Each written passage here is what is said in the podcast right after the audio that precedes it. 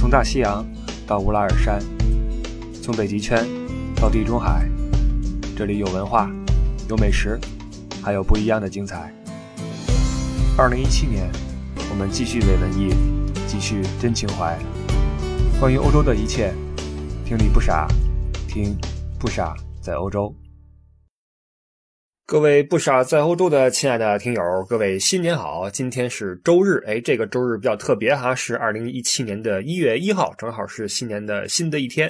那不论您对二零一六年是多么的留恋不舍，不论您对二零一七年有多少期待哈，呃，这一天还是如期而至，我们一起迈入了新的一年。首先在这里祝大家在二零一七年能够新年快乐，天天开心。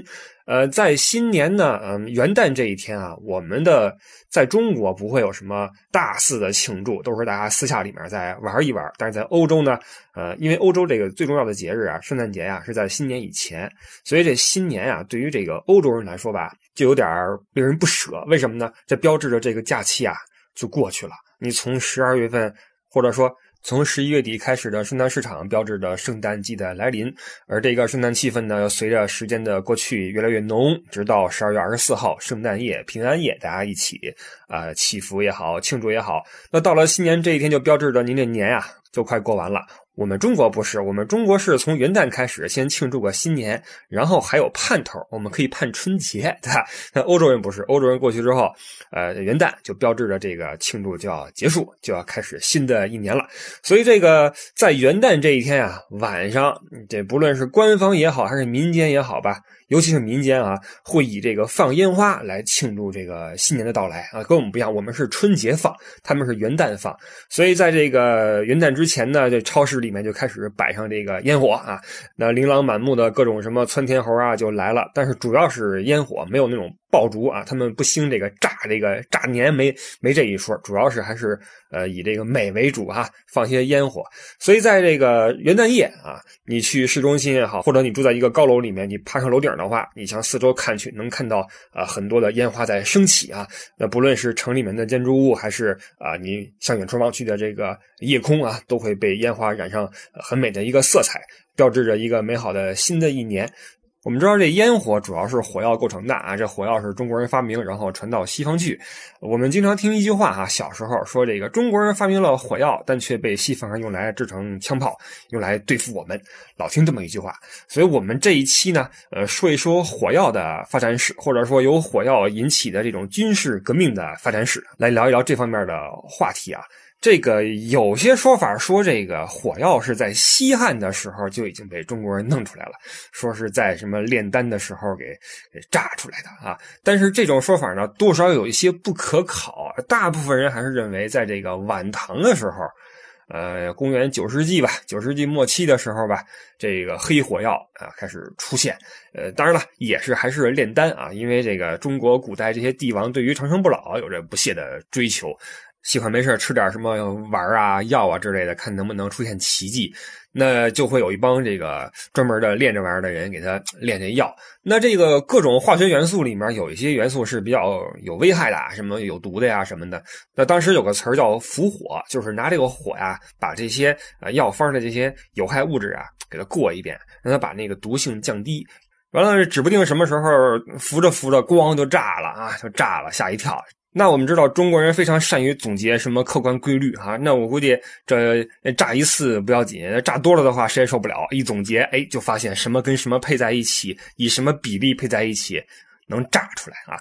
这有点类似于中国当年的诺贝尔啊，只不过这人这名字没有记下来，可能也是大众的智慧啊，慢慢的就知道这个火药这玩意儿怎么做了。那我们刚才说，呃，这火药被我们用于礼炮、烟花，但是被外国人做成枪炮来打我们。这句话会使我们产生一个错觉，就是我们从来没玩过枪，从来没玩过炮。其实不是，中国也有把火药用于军事用途的历史，而且历史非常悠久。在北宋的时候，哈。就有了，这是有史料记载的啊。当时中国有本书叫《五经总要》，是这个宋仁宗呃下令去编纂的。因为当时宋朝建国六十多年啊，这仁宗觉得咱们不能忘本啊，这个全国上下要操练起来，写本军书吧。于是让手底下人写了本《五经总要》，主要就是记载怎么打仗，有什么兵器等等的。在这本书里边就记载北宋在这个首都，也就是开封，建立了很多的武器作坊，呃，比如说什么弓弩院呀什么的啊，专门产兵器的。同时有一个部门叫做火药作。就是这个作坊的作啊，就专门做这个火药的。而在这本书里边，同时记录了三种黑火药的配方，也就是说，在当时这个火药已经开始呃量产了，而且绝对是用于军事用途的。那在当时呢，这个火器呢还不是那种类似枪啊炮啊的玩意儿，因为筒形火器是到十四世纪才开始啊。在中国流行起来。那到了宋朝，在这个宋和金之间呀，宋和蒙元之间的战斗中，这筒形火器就开始进入到战场之中，也就是枪炮就来了。只不过当时使的还不是很溜啊。我们中国玩火器玩的最好的是在明朝啊。根据这出土文物显示呢，在朱元璋跟陈友谅在鄱阳湖打的那个决战的时候，双方就大批量的使用了火铳。火铳就是火枪啊，铳就是那个枪啊、炮啊这类管型的。这种火器，大约口径是一百一十毫米，一个重大约是十多公斤啊，三十多斤也不大。而真正我们开始使用那种。大炮、巨炮呢，是因为呃外国人到我们中国之后，才发现这个武器还能这么玩。因为当时西洋战船就来了，船上装着炮啊等等的，就开始跟我们交火。我们才发现咱们手里边这个土炮就太土了啊！这洋炮实在是厉害。呃，明朝这个朝代还是比较重科学的哈，还是可以很好的借鉴一些呃先进的经验和技术的。所以明政府呢，就从国外引进了一门大炮，我们管它叫弗朗机。这弗朗基这名字是哪来的呢？呃，实际上是以讹传讹再传讹啊！这个弗朗基呢，是阿拉伯人管这个葡萄牙人叫弗朗基，因为他们管这个法兰克人呀叫弗兰基啊。但实际上，葡萄牙人也不是法兰克人，法兰克人是这个在法国那一带的一个日耳曼的一支。而在葡萄牙活动的呢是旺达尔人，也不是法兰克人，但无所谓啊，就管这帮人叫菲兰基。那在十六世纪的时候，葡萄牙人呢就带着这个炮就跑中国来了。实际当时他们这个炮呀，也不是他们的主力炮，是放在船两边的那舷炮，就是不是那个主炮，是边上那个侧炮，那就是作为辅助攻击用的。但是葡萄牙人来的时候呢，因为船的制式的问题，没带主炮，只带了这些舷炮过来。但是尽管如此啊，这些炮就已经让我们是大开眼界了。没想到还能有这么牛的玩意儿哈！在见识过这种武器之后呢，我们通过呃缴获的一些装备啊，就开始了中国的呃。使用和制造弗朗机的过程。那说回来，为什么这个炮叫弗朗机？因为这阿拉伯人管葡萄牙人叫弗朗机，于是我们也管这个葡萄牙人叫弗朗机。那既然这炮是葡萄牙人带过来的，那这炮就叫弗朗机。所以这弗朗机呢，就就此成为了明军的呃主力炮啊。不论是海军啊，还是这个海防啊，还是这个陆地上的炮台呀，一律都是弗朗机。但这弗朗机炮呢，有一定自己的缺点，就是它实际上不是我们今天脑海中印象中那种直筒的大炮，不是的，它是有一个门能打开，然后把一个另外一个子炮放进去。那子炮是填弹用的，填好弹之后放进去，一关门一点火，咣，然后再掏出来再填弹，它这么搞的。那在这子炮和这个母炮吧，或者说子炮在这个主炮中间啊，会有很多缝隙。那以当时那个技术，你不可能密闭的很严实，所以这个火药一跑出去呢，这个冲击力就不够，这炮速啊以及破坏力啊就略少啊。而比弗朗机更牛一个档次的炮呢，呃，是在明代后期才传入了中国。我们中国叫红衣大炮，实际上最开始叫红夷大炮，红夷就是那个红毛的蛮夷，实际上是荷兰人啊。呃，来的时候把这炮带过来，叫红夷大炮。然后我们的这些守军啊，作战的时候呢，喜欢把这个炮上系根红绳或者盖个红布什么的。啊这个图个吉利嘛哈，于是这个就叫红衣大炮了。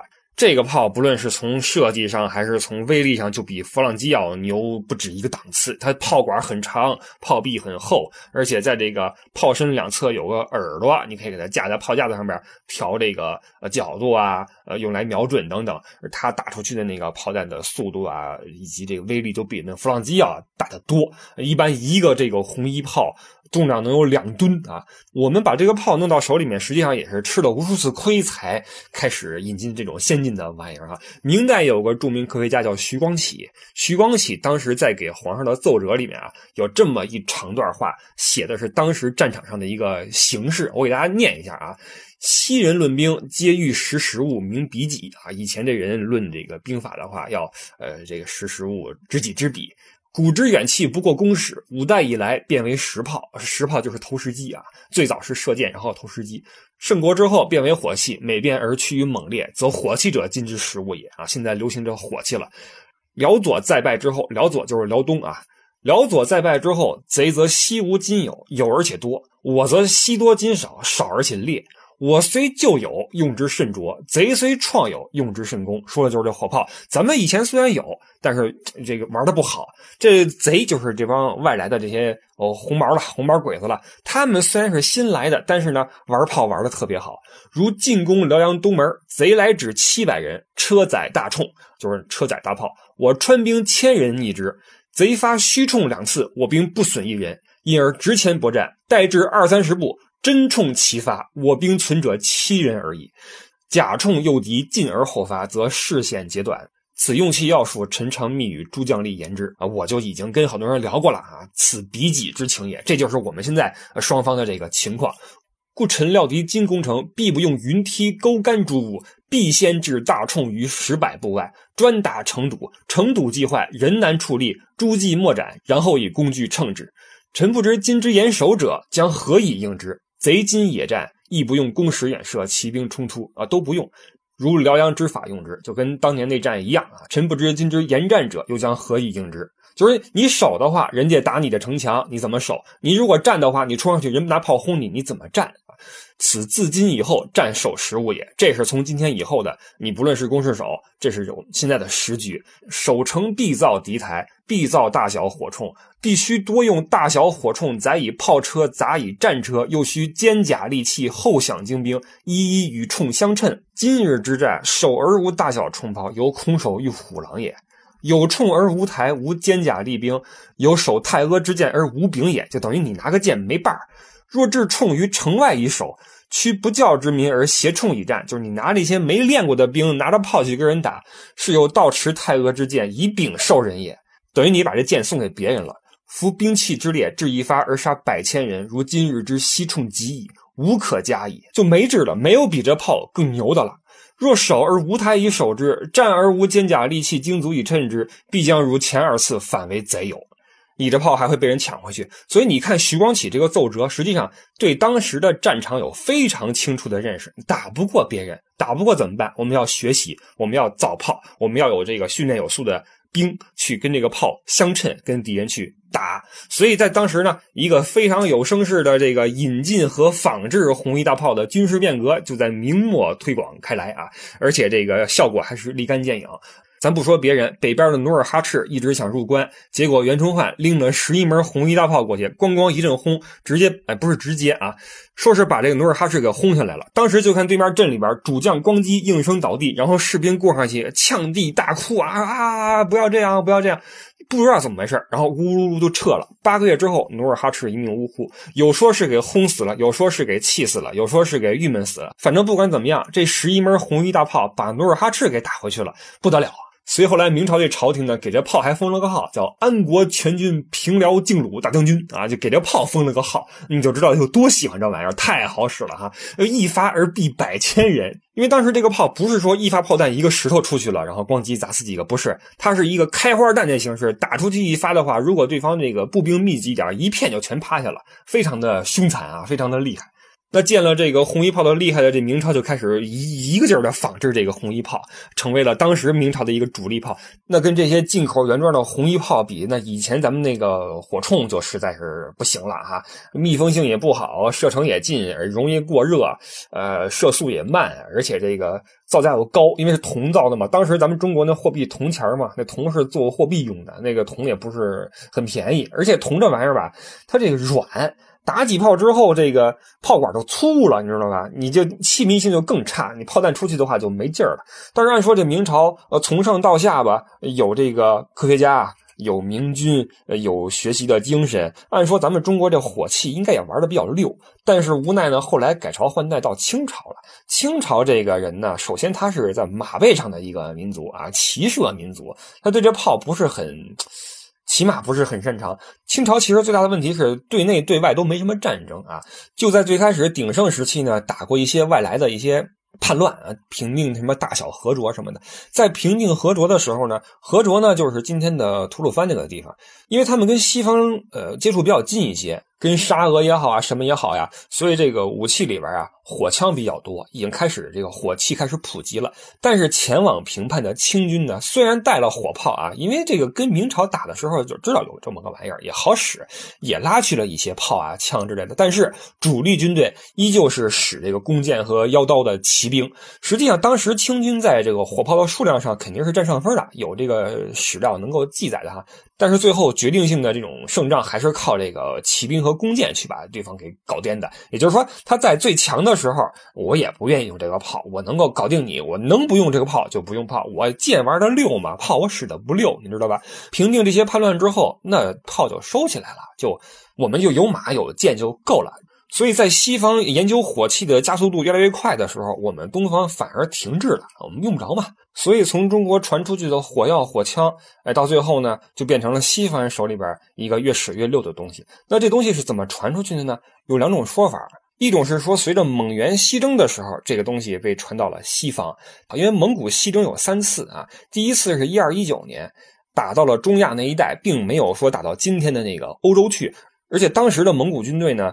在这个成吉思汗的带领下，文明程度并没有那么高，他跟中国的接触也没有那么直接。当时宋和金正在对峙啊，双方对这个火药管控也比较严格，不太会有这种火器流到这个蒙古人手里面去。而且那次西征，蒙古也没有打到欧洲的腹地去。第二次啊，在一二三五年这次西征不得了啊，这次西征是真正把欧洲搞了一个天翻地覆。从一二三五年到一二四二年，直接打到了匈牙利啊，把这个今天匈牙利的首都是布达佩斯嘛，把多瑙河另一岸的佩斯已经完全占下来了，就剩那布达了。当时匈牙利的国王是贝拉四世啊，这个打不过，最后跑了。呃，波西米亚那边的瓦斯拉夫一世也来了，也被牵制住。那次西征是把欧洲搅了个天翻地覆，给这个传统的欧洲骑兵吓坏了。这什么人？在当时啊，有记载说这个蒙古人确实开始用炮了。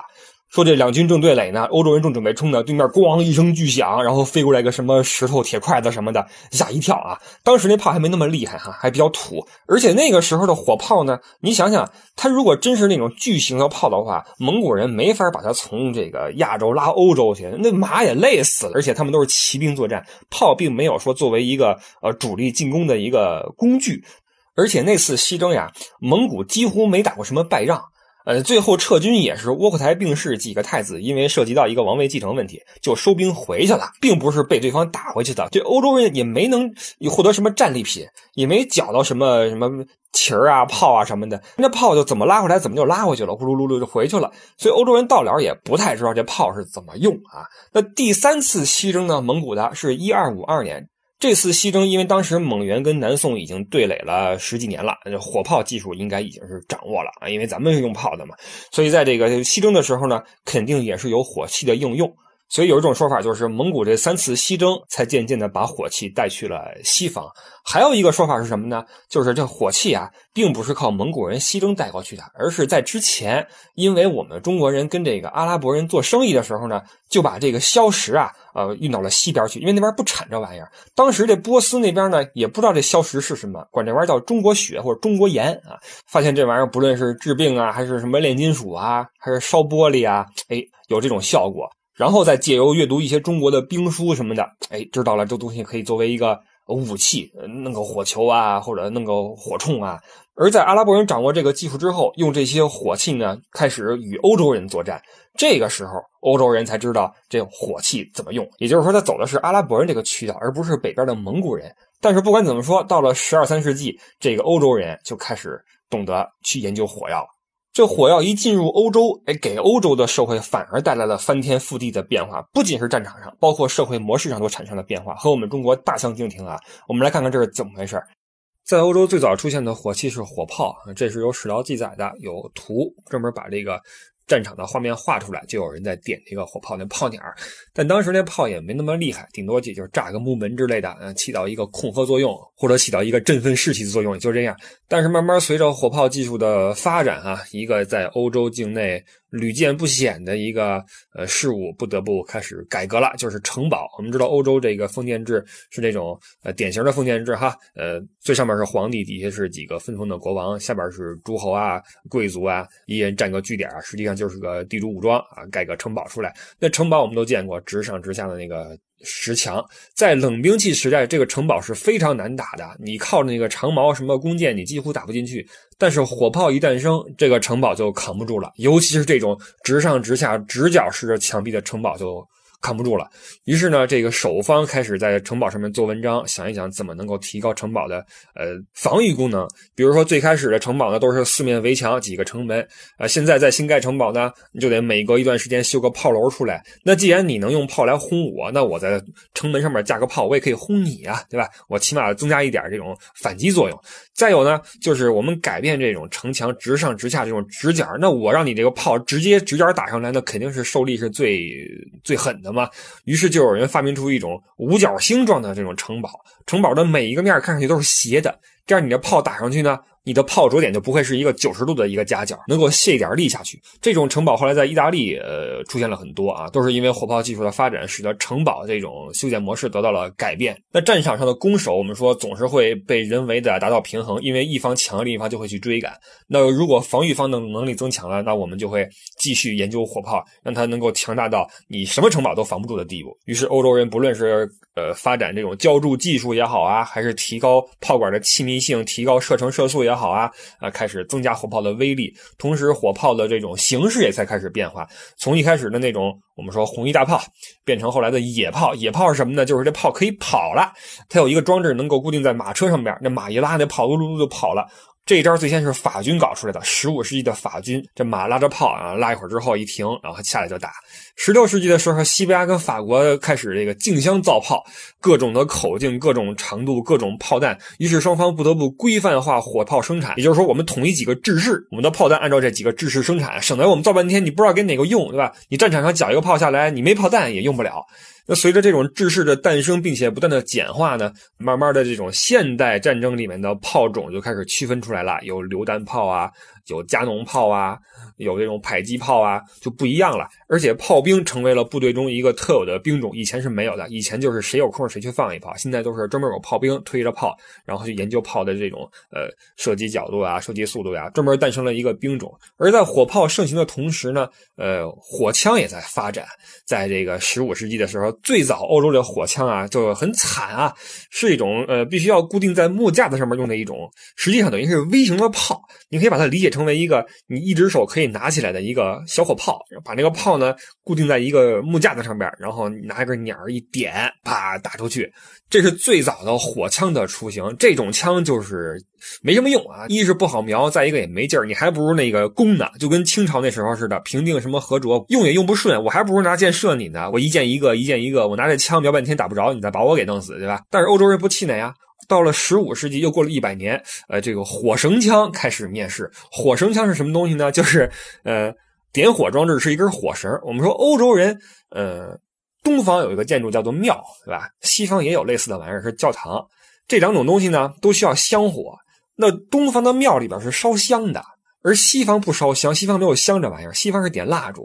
那你作为战场上的点火装置，我们东方人，我们去放炮什么的，我们拿根香就出去了。那西方人没有香，你不能拿个蜡出去啊！那风一吹灭了，蜡油再给自己烫着怎么办？于是呢，发明一种火绳，这绳子你点着之后呀，它能慢慢的燃烧。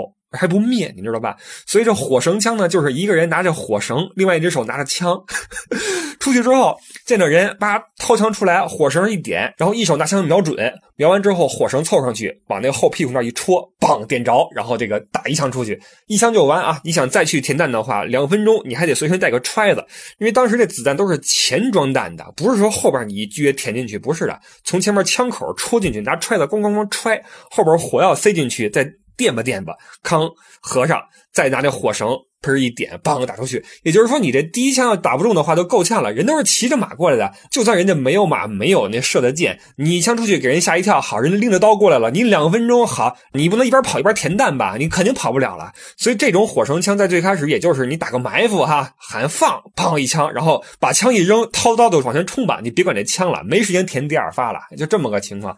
到后来呢，这个火绳枪得到一些发展，就不用去一手拿绳，一手拿枪了，那怼就太难看了，没法瞄准。瞄不准，对吧？之后发明了一个扳机，这个扳机啊，你一抠，这个火绳它被固定在了这个枪的后边，你知道吧？你一抠，那火绳就被那个扳机嘣儿。带到了那个弹药那个位置，砰打出去。也就是说，你这时候你可以双手一起瞄准了，那枪管特别长啊，特别长，双手瞄准，然后一摁，砰打出去。这火绳还慢慢往后烧，烧一会儿之后，你还往前蹬一蹬，你知道吧？等于它被卡在了上面那个撞针的后面，你一搂那个火绳就过去，啪打出去哈。那瞄准对于这种火绳枪来说，首先就很难，因为那时候那枪是没有膛线的。尽管你能够双手去瞄准，你架不住这子弹乱飞。我们知道枪管里边加上螺旋性的膛线之后，它能够让这个子弹飞出去产生旋转，然后保持一个稳定性。那时候没有，打出去之后就自己飘，所以你再怎么瞄，未必能够打中别人。或者说，当你对手拿个枪瞄你的话，你就往前冲，你也不用怕，你别躲，躲的话没准还打上你了。你不躲的话，可能就偏了，你知道吧？就这么一个准星。所以你这双手举枪，上面带这个火绳打过去，可能还是打不着人。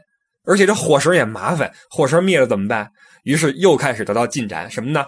火绳不要了。我们在这个枪的撞针那块啊，我卡个火石，然后撞针一敲，上面还加点什么镁什么的哈，一打打出火星来，然后底下嘣一炸，然后嘣枪能够打出去。但是这也有缺点呀，那火石的话，你能保证那玩意儿一点就着？这你火石的话，你打上去之后，火星没擦出来怎么办？天气潮了怎么办？下雨了怎么办？火石丢了怎么办？都是问题啊，都是问题。所以这枪在这个演变过程中，尤其在初期，有的时候还真不如那弓箭好使呢，真不如那斧头好使。你打一枪之后给自己吓一跳，然后人没事冲过来帮给你一刀，你死了就很尴尬。好在这个欧洲人呢，他确实是啊，对待这种东西确实比较有耐心，而且一直一直在改进。到了十五世纪，又过了一百年，普鲁士人开始往这个枪膛里边画膛线了，当时是直线啊，一个直线，让这个枪弹能能够稳定一点。但是在这种情况下，前装弹就更费劲，于是又开始发展，发展到这个枪能从后边装弹，一枪之后能从后边怼进去一个，扣上之后再打，就有点像后来的散弹枪那个意思，就大大的节省了装弹的时间，所以慢慢的这个枪在战场中发挥的作用就越来越大。那作为战场的另一方，如果对方有枪的话，你所能做的无非就是尽可能快的，呃，赶到对方面前，跟他产生肉搏，对吧？那这样的话，骑兵会更占便宜一些。首先，我骑着马四处跑，你打不着我；然后我在尽可能短的时间内赶过去，给你一刀，你不就挂了吗？那之前我们说了，对付骑兵最好用的是长枪兵，我指的是那种红缨枪啊，那种长矛兵。那如果你用枪的话，没有矛怎么办呢？怎么办呢？于是刺刀应运而生。正是因为对于这种长矛兵的需求，人们在枪前面装了个刀，放完一枪之后，骑兵过来怎么办？我有长矛可以对付你，所以慢慢的战场上就没有长矛兵这个兵种了，就成了长枪兵了。你放一枪之后就戳吧，对吧？人不来的话你就放第二枪，来的话你就戳。所以这战场在慢慢的随着武器的变革在发生改变，骑士和盔甲开始失去优势，火器使战场变得复杂。曾经的重骑兵打这种步兵就是白玩。我一身重甲，拿个长矛，我这马前面也披着那些甲，呜噜噜冲起来，那就是坦克，就是个人肉坦克。你射箭什么的，我根本就不怕。一身铠甲几十斤，你打不透我，我也不嫌累，反正我骑着马，对吧？我就戳你呗。但是随着火器的发展，你再怎么有骑兵的话，我有枪啊。我再怎么不准的话，我人多呀。我一枪再怎么慢的话，我两排三排人，我第一排打完之后，我趴下开始装弹，我第二排放枪，第二排放完枪，我蹲下装弹，第三排放枪，第三排放完枪之后，第一排起来了，我轮番的去放枪，你总冲不过来了吧？于是战场的形势就开始变化，什么盔甲，什么骑士不好使了。而且你作为封建领主，你想一想，你过去培养一个重骑兵军团，你需要多少钱？你得养人，得养马，天天去操练，得管饭，你还得去批量的发这个武器。逢年过节你还得给人发补助，发点什么油啊、鸡蛋呀，是吧？人家是给你打仗的嘛，你必须要给人家军饷嘛。这是养一帮骑兵的开支。那你火枪呢？火枪不用你训练，不用你去从小练武、练骑马、练什么剑术，不用。农民放下手里的耙子，放下水桶，掏出枪，点着了，嘣一枪，你一边骑士就挂了。这是什么投入产出比？这个性价比差太远了。一帮农民一旦有了枪，比你这一个骑兵团厉害多了。而且这枪是反复使用的。你骑兵团完了的话，你不能让农夫去当骑兵去吧？所以欧洲的骑士时代随着火枪诞生，就渐渐走向了呃末日。而西方的国家结构也随着火枪诞生产生变化，因为火器的制造是需要大量的资金，你不论是枪还是炮啊，需要大量的资金。你作为封建主子，封建主子你趁的就是一个城堡或者一个庄园，你扎起篱笆墙，挖起个壕沟来，你能够抵挡起对方的什么冷兵器的攻击。但对方扛着炮来，你的篱笆就不管用了，你的城堡就不管用了。所以谁有炮，谁就是老大。那谁能造炮呢？你作为一个小领主，你是没那个资金的。那需要多少铁？你打一身盔甲很容易，请个铁匠在城里边打呗。你打个一个月能造出一个来吧？那火炮你打一个试试，你打不出来。你必须要有大的作坊、大的熔炉去做这玩意儿去。能建得起大作坊的、花得起大钱的，只有那些国王。你作为封建领主，很难有那种集中的资金去造炮。所以渐渐的，国王的权威越来越大，底下那些封建势力的权力越来越小。因为国王有炮，国王有枪，国王随便拉点人来，发个枪，发了炮，你这骑兵就完了。你这篱笆墙就完了，你这城堡就完了。所以西方封建社会里边的这种封建割据势力越来越少，慢慢的国王就是老大了，底下人再出事儿以前是决斗，以前是打吧，国王说你们打吧，谁打赢算谁的。现在不用了，你们别打了，来我这儿来谈事儿来。现在你们得听我的呀，你不听我的，我把你菜了。你们谁打不过我，我有炮。所以西方社会的权力中心开始变得集中，也就是说中央集权开始渐渐形成，国王的权力越来越大，国王开始有自己的常备军队，开始征税。开始有自己的官僚部门，开始有自己的法律机构，也就是法院。慢慢的，这个现代国家的雏形就诞生了。但是实际上，这个进程在中国早就完成了，秦始皇统一之后就完成了。而西方不是，西方是随着科技慢慢的进展，到后来才形成了中央集权国家，才形成了现代国家。西方曾经是落后中国非常非常远的，因为西方的封建制是真正的封建制，它没有中央集权，底下人打来打去。这是这种国家制度的一个不可避免的缺点，而中国我们那时候大踏步的开始发展，有自己统一的货币、文字、度量衡等等。但是西方的社会也正是在这种不停的战争中开始文化交流，开始融合，开始促进科技的进步，然后促成了现在的西方国家。这是他们和我们东方所不一样的地方。可以说，西方这种封建制是在不停的战争中自我修复的，最后发展出了一套更先进的一个社会结构，然后超越了我们东方。那在武器方面，这个火器的发展就非常好的验证了西方社会的这种进步的进程。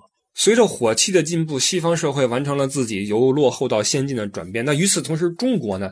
实际上，当西方社会展现出现代社会雏形的时候，中国在清朝也不是完全没有机会，呃，发展或者说自我修复。因为清朝也不是一直闭关锁国嘛。在乾隆时期，就有西方来的使节跟乾隆说，说在欧洲，冷兵器已经几乎完全被火枪所替代了，在战场上面。但是乾隆不为所动，没当回事儿跟我什么关系啊？在故宫里面，哈，现在的馆藏里面有很多这种很漂亮的弓箭啊，弓，这是当时清朝军队的一个首要的武器了。这种弓，你要说量产的话，那比这火枪是慢多了。你造一个弓，首先时间上就比一个火枪要长，而且子弹这东西有了模子的话，你一造造一批。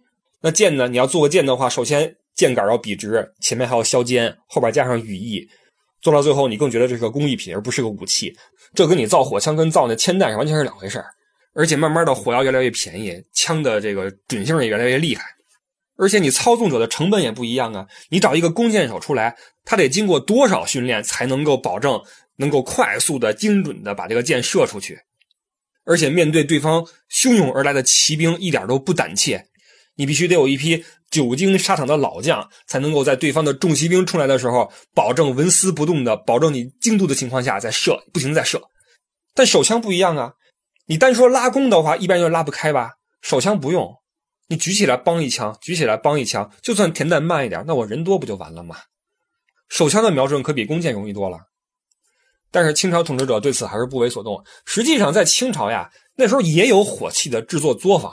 当时北京有三个火器制造厂，一个是铁匠营，一个是景山，还有一个在故宫。故宫里边是最大的。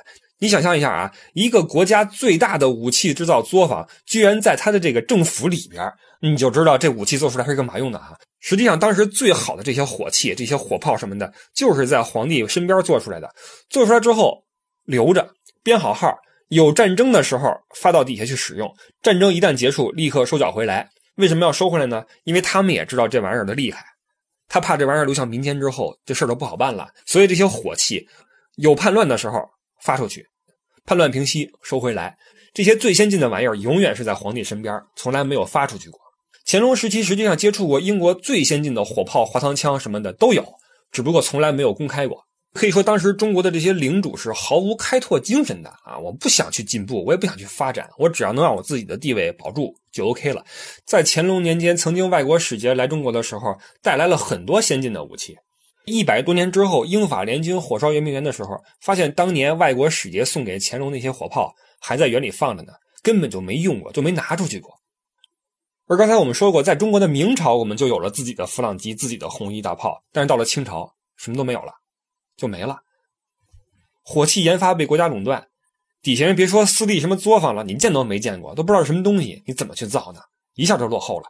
实际上，中国和英国在打鸦片战争的时候，两方的火器哈，你起码在理论上还是一个时代的玩意儿。它不像说在一战的时候，这边是速射机枪，那边还是骑兵的，或者二战的时候，这边坦克，那边还是骑兵的，不是，它起码都是火器，都是火铳。但是中国的火铳已经是几百年前的破玩意儿了。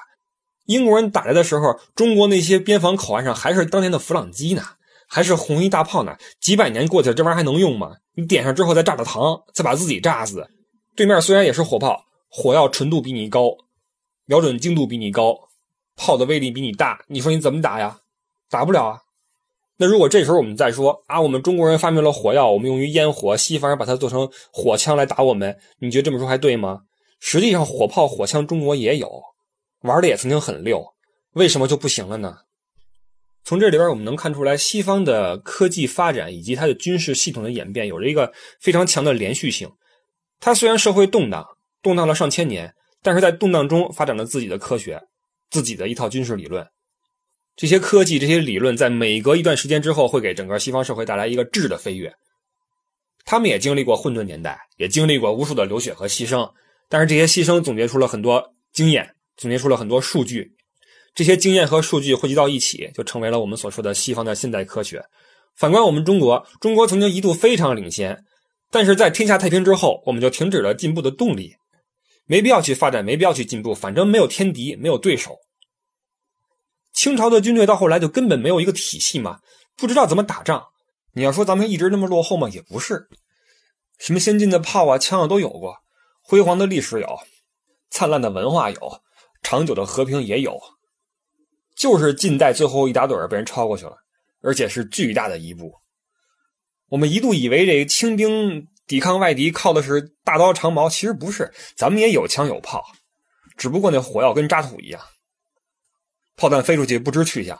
没学过科学吗？没研究过自由落体，不知道怎么瞄准。所以人类这个文明，它进化是需要代价的。一度我们中国是如此的先进啊，不论是政治制度还是文化，一度欧洲是如此的落后，什么瘟疫横行，内斗不断，一片混沌，蛮夷、红毛、鬼子。但是欧洲人以及欧洲在付出了千百年的代价之后，终于迎来了文明的重生，在不断的磨难中进步。欧洲人在不断的磨难中进步，最后把触角伸向了世界的其他角落，包括我们中国。那我们中国为了能有今天的和平、今天的格局，一样也付出了惨痛的代价。所以这人跟国家都一样，都是生于忧患，死于安乐。而且高级文明永远都在碾压低级文明。但是我觉得现在咱们可以很坦然的直面这段历史，直面我们中国的整个历史，因为中国在经历了这么多磨难之后，从来没有垮下。而且依旧在前进，而且这个世界的未来在谁手里面，我觉得也不好说啊。我对中国还是抱有很大希望的。